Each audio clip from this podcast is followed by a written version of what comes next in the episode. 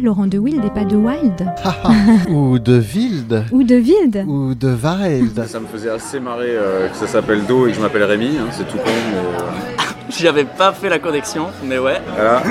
Je pense que le son dit quelque chose de l'être humain. Yes, please. Thank you very much. Jazz Interview pour une rencontre avec un artiste de jazz. Passez un très bon moment sur Art District avec Serge Mariani.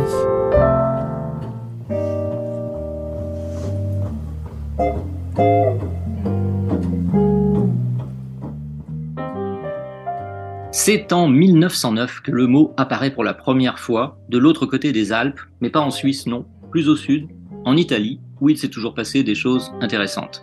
Promu par le poète Marinetti, ce mot désigne un mouvement artistique européen qui, comme souvent, s'est opposé au passé et à la tradition pour vouer un genre de culte au monde nouveau, moderne, urbain, celui de la technique, de la vitesse et des machines, entretenant aussi avec le fascisme naissant une relation fort critiquable. Fasciné par le mouvement, il est aussi décrit comme celui d'une certaine description sociale avec un regard neuf devant beaucoup au cubisme dans ses manifestations picturales. Musicalement, le mot recouvre des expériences très diverses visant à intégrer le bruit et le son plus ou moins brut à la création d'œuvres radicalement nouvelles ou qui se veulent telles. Un art des bruits est publié en 1913, année de création du Sacre du Printemps de Stravinsky d'ailleurs. Des instruments machines sont fabriqués, appelés intona rumori. Le premier concert futuriste bruitiste provoque une émeute dans le public, évidemment. Il est donné en avril 1914, peu avant ce que l'on a appelé la Grande Guerre, qui fut aussi un terreau fertile pour l'inspiration des artistes de ce mouvement. Mais quel est donc ce mot mystérieux? Ce suspense n'est plus supportable, il est temps de le dire, c'est le mot futurisme un mot et un concept qui a plusieurs visages. Celui du rétrofuturisme, on n'a pas peur des paradoxes ni des oxymores quand on est futuriste. Il y a aussi l'afrofuturisme, qui qualifie désormais plutôt des films de science-fiction, mais pour lequel des musiciens, Sonra par exemple, ont ouvert la voie. Et il a aussi le visage de notre invité d'aujourd'hui. Bonjour, Monica Cabacele. Bonjour Serge, merci pour l'invitation. Ah, mais c'est un plaisir, ça va bien? Ça va très bien, merci. Alors, on aurait pu se, je profite, c'est une façon un peu ori- plus originale de rappeler que je suis moi à Izmir euh, en Turquie et que vous, vous êtes quelque part à Paris ou en région parisienne, en France en tout cas, a priori, pas en Grèce, hein, on va dire plus tard. Et on aurait pu faire cette interview euh, ici à Izmir parce que vous y êtes venu euh, il y a quelques mois avec un groupe auquel vous participiez pour un concert de jazz ici dans le cadre du festival européen de jazz d'Izmir. Euh, voilà, on n'a pas pu se rencontrer parce que moi je n'étais pas disponible, mais voilà, on finit par se retrouver grâce à la magie euh, de la technologie et nous voici euh, en ligne pour cette interview sur Art District Radio à l'occasion de la sortie de votre premier album? Premier, non C'est ça. pas. Alors, Monica, euh, j'ai évoqué euh, le terme de futurisme et pas pour pas pour rien non plus. hein. Parfois, on peut croire que je délire complètement dans ces ouvertures d'interviews, mais pas, pas totalement, non. Et euh, si j'ai parlé de futurisme, c'est parce que votre album et il y a un peu un concept autour de votre projet en général, hein, global, je, je dirais. hein, On va voir ça avec vous en détail. Euh, cet album donc est intitulé Gréco-futurisme. Alors, Oui. je vous laisse dire, euh, nous en dire déjà un peu plus pour commencer. Alors, j'ai euh, en fait, j'ai créé ce terme à partir du mot afrofuturisme, lequel Ah, vous voilà. avez très bien euh, expliqué dans Mhm. votre introduction. Merci d'ailleurs pour cette recherche. Ah, ah oui, oui, ça m'a pris un temps. Euh, donc, moi, j'ai fait la même recherche quand je faisais mon mémoire en master de musicologie de jazz à Athènes. Et euh, dans, pendant lequel je crée ce projet euh, en pensant que je pourrais combiner mes racines grecques et mes racines congolaises dans un projet euh, qui réunirait euh, le jazz et les nouvelles technologies. Donc, l'idée, c'est ça. Et je me suis dit, euh, quel nom pourrait avoir ce projet? Bah, gréco-futurisme, ça serait super parce qu'en même temps, ça évoque l'afrofuturisme, donc euh, mes racines euh, africaines. Et d'un autre côté, euh, la Grèce et la tradition musicale grecque. À travers euh, exprimé euh, à travers euh, des machines comme des loops, des machines qu'on utilise, des instruments électroniques Mhm. et le jazz. Ouais. Donc l'idée générale c'est ça. Après c'est un projet qui qui évolue et qui qui va au-delà de ça et des termes, mais Ouais. euh, Mais c'est ça. Et, et Voilà. ça. et ça nous ramène à quelle époque, ça, le, la naissance du, de l'idée? La naissance de l'idée, ça fait trois ans euh, depuis que j'ai eu les premières pensées pour euh, ce projet. Mhm. Donc, euh, je dirais 2019. Et ça date de quand je suis arrivée à Paris en septembre 2019 pour faire mon Erasmus à Paris 8. Mhm. Euh, donc voilà, et j'ai commencé à jouer avec des musiciens à Paris avec lesquels j'ai pu euh, créer ce projet. Donc le premier que j'ai rencontré, c'était Dexter Goldberg. Ah là là là là.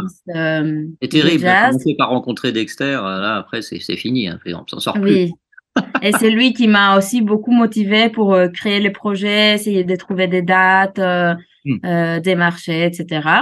Mhm. Et après, j'ai rencontré Hugo Corbin, qui est un super guitariste avec Ouais. lequel qui joue beaucoup des musiques traditionnelles, de musique du monde, etc. Et ensuite, euh, j'ai collaboré avec Cyril Drapé à la contrebasse, il y a Ananda Brandao à la batterie Mhm. au chant, Tous les musiciens qu'on il y a retrouve. Arnaud euh, Dolmen, il y a Ouais. Roger Raspa, il y a vraiment des très très bons musiciens euh, Mhm. avec lesquels je suis fière de, de collaborer. Ouais, alors on, on, on y reviendra sur, sur les musiciens qui, qui sont sur cet album et avec lesquels vous, vous jouez et travaillez. Euh, moi, je voudrais revenir encore sur les, les racines, donc euh, familiales, donc grecque euh, d'un côté, la maman, je crois, et congolaise du côté du père, c'est ça ou je me trompe? Exactement. Voilà. Est-ce que est-ce qu'ils sont musiciens ou l'un des deux musicien ou? Non, Pas mon père est- mon père jouait de la musique, il y avait toujours de la musique dans la maison. Ma Mhm. mère aussi, elle chante très très bien, mais euh, ils sont pas musiciens professionnels. Euh, Ils ont jamais été. Ils ont été des amateurs qui aiment beaucoup la musique. D'accord. Et donc, vous naissez euh, à Athènes? Euh, c'est là que la formation se fait. Donc, à la base, bien sûr, même s'il y a la, la présence de la musique euh, d'origine de- africaine, euh, la base, c'est quand même la culture locale, euh, musicale, notamment, évidemment, grecque. Euh, donc, c'est par exemple, c'est ce qu'on appelle le, le rebetiko. C'est ça Vous pouvez nous Exactement. caractériser cette musique euh, de En fait, rebetiko? je suis née à Athènes, mais ensuite j'ai grandi dans une petite ville en Thrace qui Mhm. s'appelle euh, Alexandroupolis. Donc cette ville, elle est euh, aux frontières entre la Grèce, la Turquie et la Bulgarie.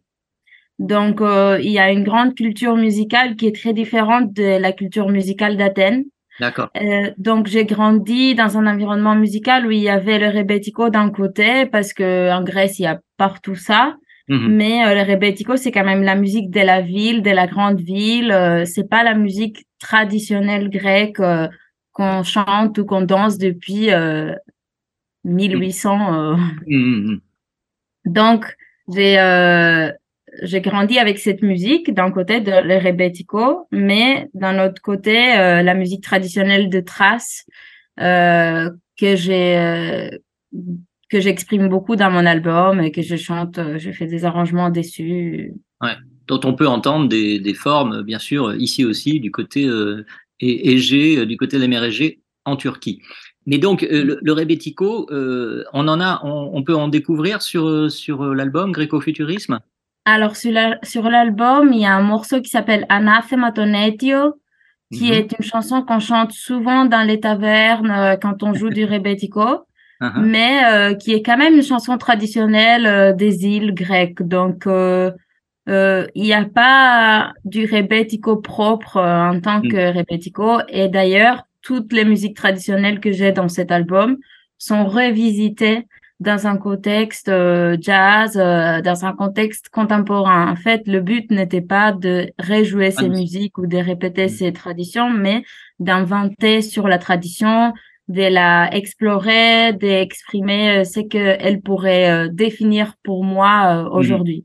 Donc, on va, on va bientôt, euh, pour terminer cette euh, première séquence, écouter un, premier extrait de l'album euh, Gréco-Futurisme, Monica Cavacélé.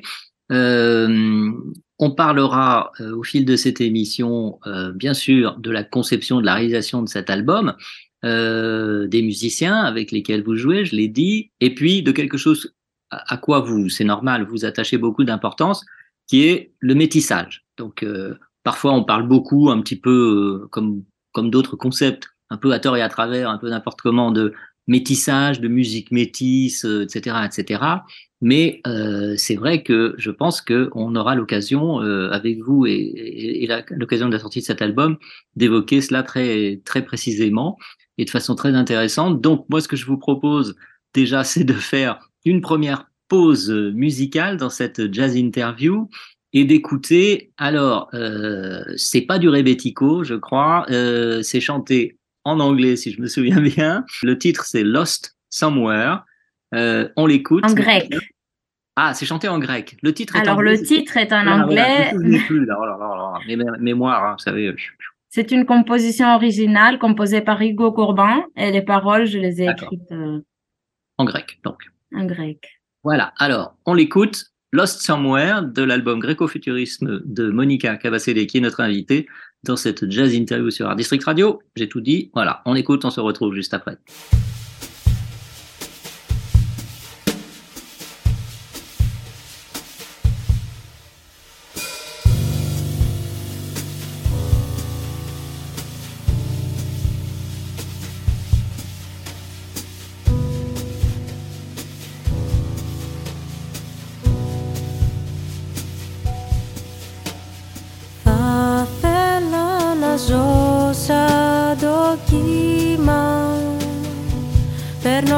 Σαν τον άνεμο ακουμπώ τα πυκνά μαλλιά. Και σε βλέπω να ομορφαίνεις τη μέρα. Να γίνεσαι καπνός, να επιστρέφεις στο φως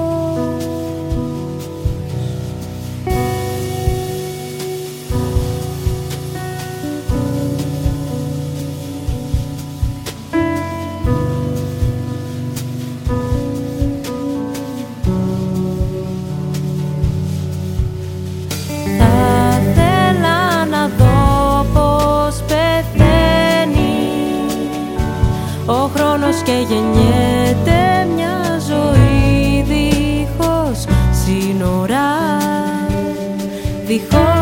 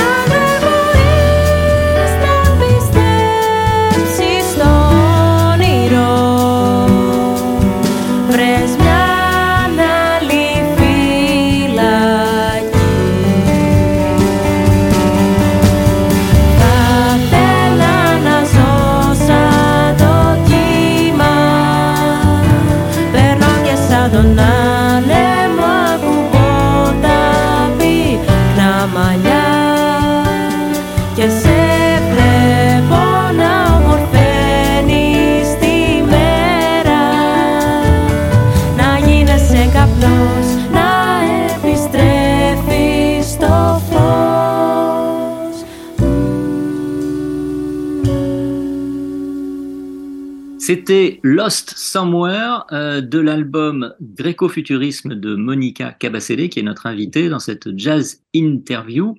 Et euh, on a pu l'entendre alors, donc, contrairement à ce que j'ai dit d'abord tout à l'heure, n'est pas en anglais, c'est pas une chanson en anglais, le titre est en anglais, mais les paroles sont écrites et chantées en grec, puisque Monica, elle est gréco-congolaise d'origine. Merci. oui, c'est ça. Alors, il y a plusieurs chansons qui sont. On pourra évoquer aussi le, le côté un petit peu. On, on navigue entre entre plusieurs langues, du français, du de l'anglais, du des, des langues. Je ne sais pas si c'est. Du Chiluba. Langue d'Afrique. La langue de du mon père. en particulier. euh, du grec, donc ça fait pas mal quand même pour un, un, seul et même album. français, oui. Euh, là, cette chanson, vous avez voulu la chanter en grec. Quand Hugo l'a écrit, l'a composé, il avait déjà pensé au titre. Ah, Et euh, quand il m'a demandé d'écrire des paroles, plutôt c'est moi qui lui ai demandé parce que j'ai écouté la chanson quand il a joué, je lui ai dit euh, ça il faut qu'on les chante ensemble et il faut que j'écrive des paroles dessus parce que c'était juste une musique instrumentale au début. d'accord. Donc euh, j'ai écrit deux versions, une en grec et une en anglais. Et Hugo il m'a dit qu'il préférait la version en grec. Donc on a gardé celle-là et et on joue toujours celle-là. Euh, oui, le titre, ça fait un peu euh, comme une blague. Les gens ils croiraient que c'est une chanson en anglais, euh, mais pas du tout. Qu'est-ce que ça Mais on a voulu la garder comme ça. Et ça, donc, c'est Hugo qui, qui, qui, qui l'avait déjà ce titre alors? C'est ça. D'accord. Et euh, il y, a, il y a une euh, comment dire, y a une motivation particulière à avoir intitulé ce morceau comme ça, perdu quelque part? Je pense que c'était peut-être le sentiment qu'il a eu pendant qu'il a composé, euh, voilà, ou le mood dans lequel il était. Donc moi, ça m'a aussi guidé pas mal pour euh, écrire des paroles ensuite euh, sur euh, cette ambiance-là, un peu onirique, euh, aérienne, euh, voilà, un peu floue, pas pas trop avec des explications et des images très très carrées. Enfin, c'est un truc qui est assez flottant. Hmm. D'accord, un peu allusif, poétique. avec des sensations, oui, plus Oui. que. Mais sur, sur cette notion de, un peu, on se sent, on se demande un peu où on est, qui on est. Non, qu'est-ce que c'est un peu le, la thématique de, des paroles en grec que, que tout le monde ne comprend pas? Moi, par exemple. La thématique des paroles, c'était euh, je voudrais, en fait, la chanson, elle dit je voudrais vivre comme une vague, euh, avoir euh, les sensations d'une vague euh, qui passe euh, par-dessus tout. Et, euh, c'est, euh, je voudrais euh, euh, ne pas arrêter de vivre comme euh, un enfant, par exemple, qui, découvre euh, tout pour la première fois, Mm. qui, qui, qui garde euh, l'esprit euh, de la découverte et tout ça. D'accord. Alors, d'une certaine façon, euh, ça nous permet un peu, oui, quand même, de faire un lien avec euh, ce, à quoi vous, accordez, c'est naturel, euh, de l'importance, beaucoup d'importance, c'est là le, métissage. Alors, un métissage qui est, qui est à la fois personnel, qui tient à votre propre personne et à votre, à votre vie, mais aussi culturel. Bon, vous me direz, tout est lié, tout, tout est connecté, pour prendre une formule. Comment comment est-ce que vous vivez cela, euh, Monica, ce métissage? Alors, euh, je dirais que c'est complexe pour euh, expliquer. ça m'a toujours interrogé. Mm. Comment on se sent quand on est métis. Euh, en fait, on se sent un peu divisé d'un Mm. côté et euh, peut-être pas pareil que tout le reste du monde qui a, par exemple, euh, euh, qui est né dans un endroit et qui à qui ses parents sont de la même euh, origine, qui a grandi dans son pays et tout ça. Bon, Ouais, ouais. euh, donc tout ça, ça met euh, une complexité que j'ai voulu euh, que j'ai voulu analyser plus et aller plus en profondeur à travers ce projet Mhm. qui m'a permis de voir euh, plus les musiques congolaises, de voir euh, plus les musiques grecques, euh, du coup, de réfléchir aussi sur cette nature mixte. Et Mm. donc, c'est ce que j'ai voulu exprimer à travers Mhm. gréco-futurisme. Mhm. Vous êtes allé au Congo? Je suis jamais allée. Ah. Donc déjà, ça, c'est une chose que, en fait, je trouve que la Grèce prend une plus grande partie en moi que Ouais. le Congo, puisque Mm. j'ai grandi en Grèce et que je suis née en Grèce. euh, Mm. Mais il y a quand même euh, une partie euh, congolaise qui est plus cachée et que Mm. je voudrais euh, découvrir plus, ouais, la rencontrer plus. Bien sûr, bien sûr. Et alors, en, en- aussi, vous êtes venu à partir d'une certaine époque pour continuer la, la formation musicale en France. Alors mes parents, ils se sont rencontrés à Paris Ah, et euh, tous tous les étés ou presque deux fois par euh, par an, on venait à Paris Hmm. pour euh, faire un voyage, faire des vacances, regarder des expos. Mes parents, ils aimaient beaucoup Paris. Et du coup, pour moi, Paris, c'était une ville toujours d'amour, de Hmm. romantisme, de culture. Donc, quand je me suis demandé où est-ce que je pourrais aller après mes études à Athènes, j'ai Mhm. voulu, je choisis Paris parce que je me suis dit que je connaissais déjà un peu. C'était pas comme si c'était une ville étrangère pour moi. Je parlais français. Mm. J'ai, j'entendais à la maison parler du français tous les jours. bien sûr. Donc, quand je suis venue, j'avais le sentiment que je connaissais un peu déjà, même si ça a été difficile. hein. Ah, Euh, c'est toujours difficile de déménager dans un autre pays, mais euh, c'est pour ça que je choisis Paris, en tout cas. La sortie de cet album sera peut-être l'occasion aussi d'aller euh, jouer, euh, d'aller le présenter euh, en Afrique et au Congo en particulier. Oui, c'est ce que Didier de Art District m'a dit aussi. On verra. Il Bah faudrait oui, trouver une tournée. Ah oui, bon, ça va se faire, ça va se faire.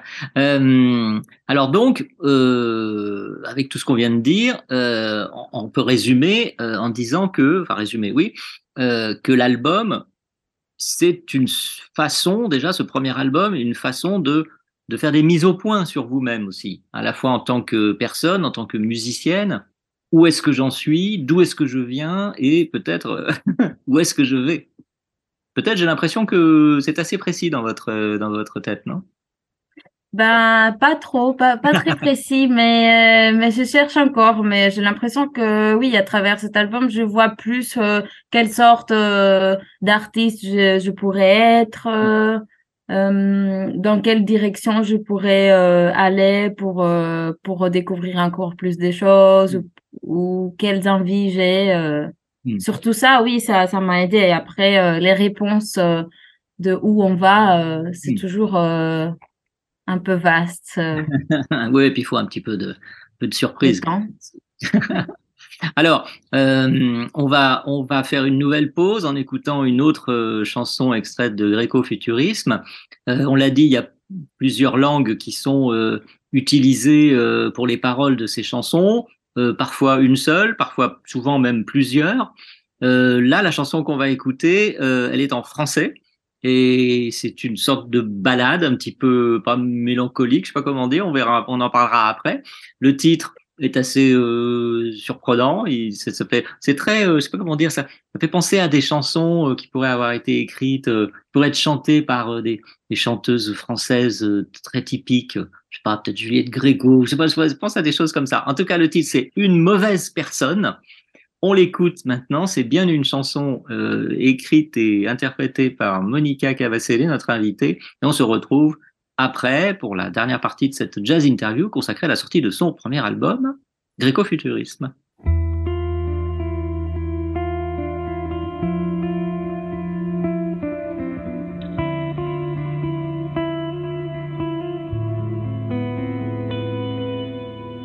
Parfois je me sens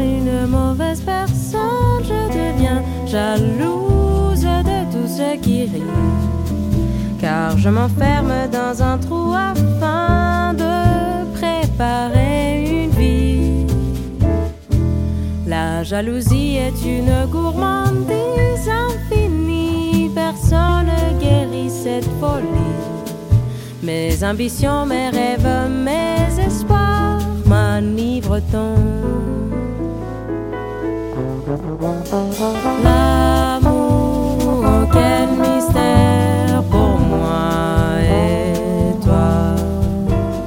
Les ambitions nous jettent un œil arrogant. Je veux danser sous la pluie, chanter pour la vie. Le vent me portera ainsi. Pas des nuages, pas de Ooh.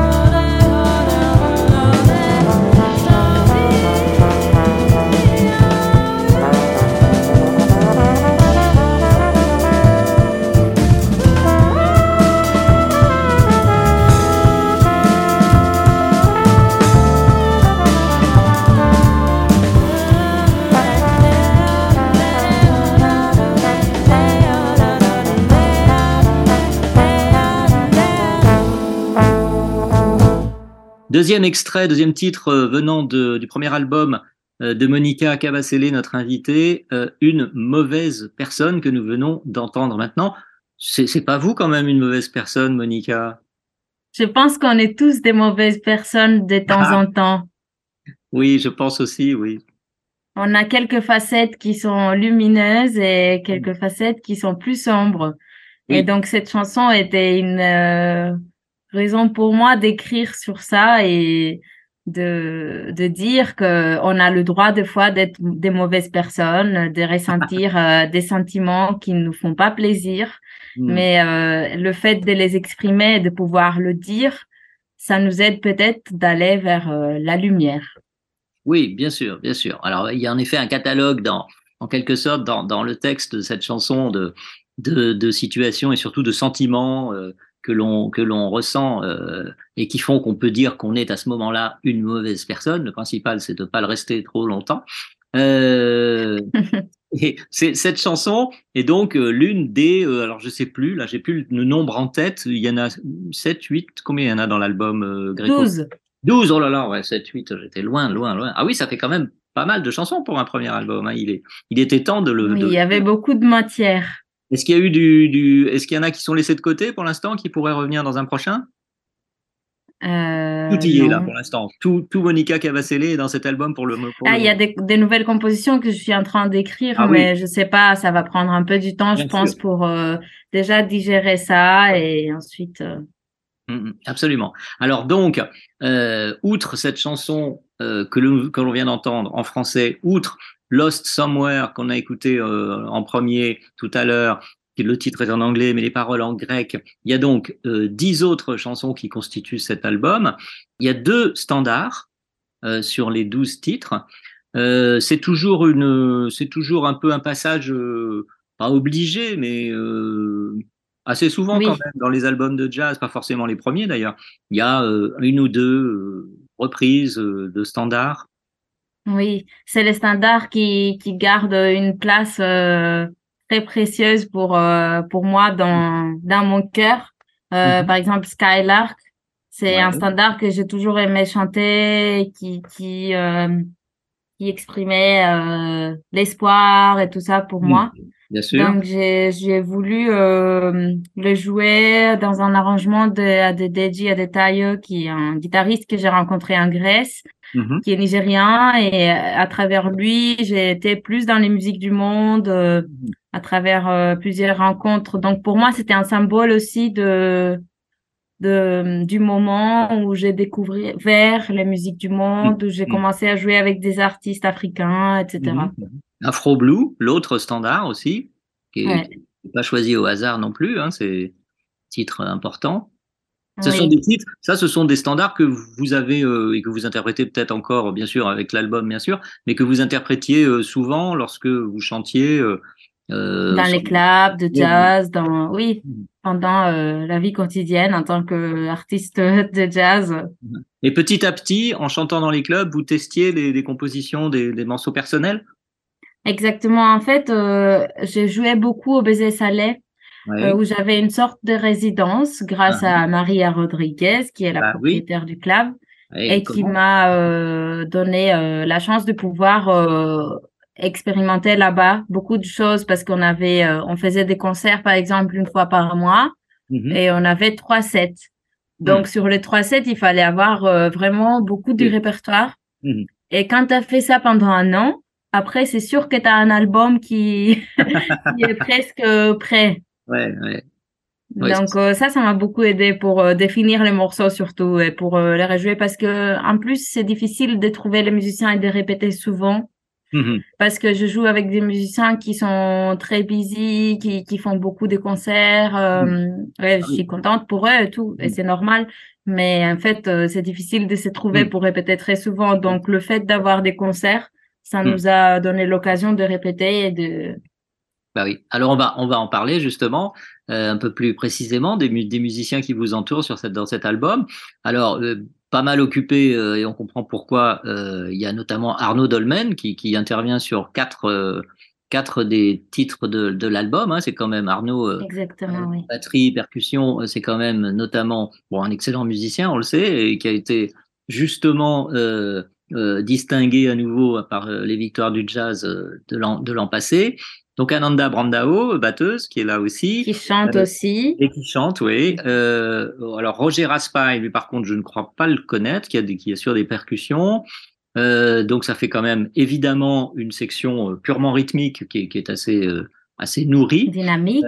assez dynamique aussi. Et il y a rejointe évidemment par le piano. Alors au piano, on a donc le fameux Dexter Goldberg qui, qui prépare aussi un, un nouvel album, si j'ai bien compris. et puis Exactement. euh, la contrebasse, Cyril euh, Drapé, voilà. Et puis un peu de cuivre avec le trombone de Cyril Galamini. Et puis évidemment, très important, on va en reparler un peu euh, de Hugo Corbin, hein, qui est qui est avec vous, je pense, c'est le fil un peu conducteur de tout, de de toute cette euh, création d'album. Et puis euh, des voix, alors la, la vôtre évidemment, hein, euh, tout le temps, euh. Et puis parfois on entend des invités, euh, deux en particulier, euh, Lynn Adib, avec sur la même chanson. Alors par contre je sais plus laquelle c'est, mais c'est Camille Berthaud, donc qui rejoint Lynn Adib sur C'est Omar Houdi que Alexandris. En fait, c'est une chanson qui revient deux fois dans l'album, sauf que une fois c'est une version instrumentale et une fois c'est une version vocale a cappella. Voilà, ah oui, c'est très original comme démarche ça, de faire une première fois la version purement instrumentale et ensuite purement a cappella. Hmm. Ouais. Voilà, peut-être on aura droit à la version globale en concert, peut-être une fois ou c'est Oui, En tout oui, voilà. peut-être. Ouais, en tout cas, ça fait du monde pour un pour un album. En effet, je sais pas avec quelle formation euh, euh, les concerts seront donnés. Euh, bon, peut-être parfois il y aura un peu tout le monde, mais euh, bon, j'imagine qu'il y aura forcément Hugo, Corbin, Dexter, ou voilà, et puis soit Arnaud, soit Ananda. Enfin bon, voilà. Évidemment. Oui, je pense qu'on va jouer plutôt en, en quintet. quintet. Mais sur l'album, j'ai voulu inviter tous les gens que je voulais inviter. Donc, je me suis dit, c'est l'occasion, il faut le faire avec les gens que tu as pensé. Bien et sûr. ensuite, on verra pour les concerts. Hmm. Alors les styles, les, les, tout au long de l'album, on a, on a une assez grande variété de, de styles, hein, on, l'a évoqué un petit peu, de rythmes, les langues, on l'a, on l'a évoqué également. Et est-ce que c'est dû, bon, c'est dû à votre propre volonté, bien sûr. Il y a aussi une direction artistique qui est assurée euh, par euh, Marc Buronfos, Marc Buronfos, qui est principalement euh, bassiste, qui était venu lui aussi. Alors c'était avec sa formation d'ailleurs que vous étiez venu ici au festival de jazz d'Izmir. Euh, avec un projet assez euh, assez égéen, hein, si je me si mes souvenirs sont bons. Euh, donc Marc Buronfos qui a fait un peu le coach de, de toute cette équipe pour donner une, une, forme globale cohérente. La direction artistique, c'est toujours un, quelque chose de, de, particulier, mais de très important. Donc, oui, j'ai invité Marc parce que en fait, on avait collaboré ensemble dans plusieurs projets. Il me connaît depuis très longtemps. Uh-huh. Euh, et il, il, connaît très bien la musique grecque parce qu'il a une maison à Paros et dans ah une île grecque et il va très souvent, il joue là-bas. Il a vraiment une culture musicale grecque aussi et jazz d'un autre côté puisqu'il est professeur au conservatoire de Paris. Il, est, il a vraiment une grande expérience et des collaborations avec des super musiciens, Boyan Z, euh, enfin plein, plein de noms. Et donc, j'étais très contente qu'il accepte de faire la direction, la direction artistique mhm. sur mon album. Et il a été en studio avec nous pendant les deux jours et ensuite il a aidé au mix, euh, au master et tout ça. Donc, il a vraiment été euh, accompagnant mhm. dans cette euh, démarche. C'est enregistré assez rapidement, hein, deux jours? En trois jours, en vrai. Mais ah, oui. Deux jours et demi. voilà en comptant les pauses repas, etc. oui, on a été efficace. Hein. C'est vrai que. Ah oui, oui, quand même, parce que 12 titres, euh, même si on les connaît bien, avec euh, beaucoup de musiciens comme ça, c'est pas forcément évident. Où est-ce que c'était enregistré déjà? C'était enregistré au studio de Caisson, qui hmm. est un nouvel endroit euh, super des résidences et des studios. Hmm. avec André Baybarel qui était l'ingé son et Augustin Lozy qui était le technicien. Et donc, c'est André qui a fait le mix aussi de cet album, qui est un super ingénieur, très à l'écoute, euh, très efficace. Donc, euh, non, j'étais bien entourée, je, suis contente. bah oui, puis on l'entend, hein, c'est le résultat est, très enthousiasmant.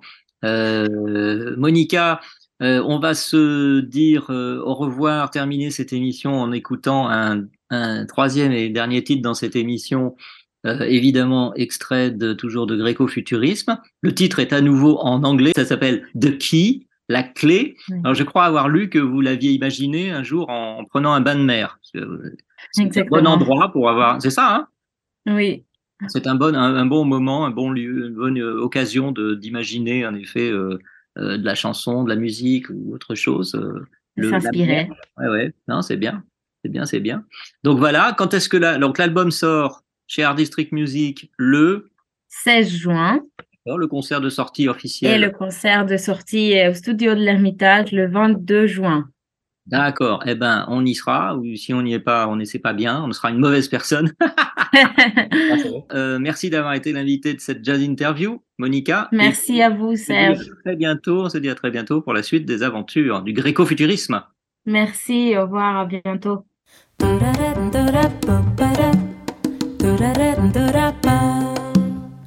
Do-da-da-da-da-bo, ba-da-da-bo, do-da-da-da-da-bo, ba-da-da-ba-da-da.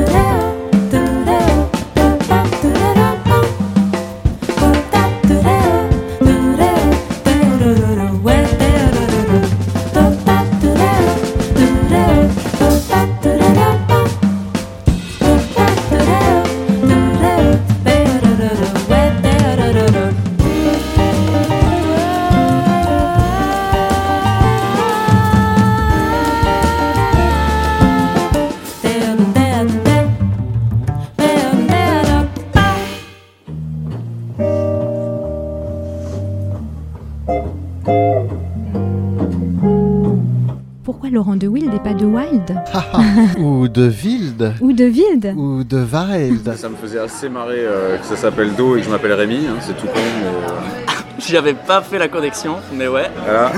Je pense que le son dit quelque chose de l'être humain. Yes, please. Thank you very much. Jazz Interview pour une rencontre avec un artiste de jazz. Passez un très bon moment sur Art District.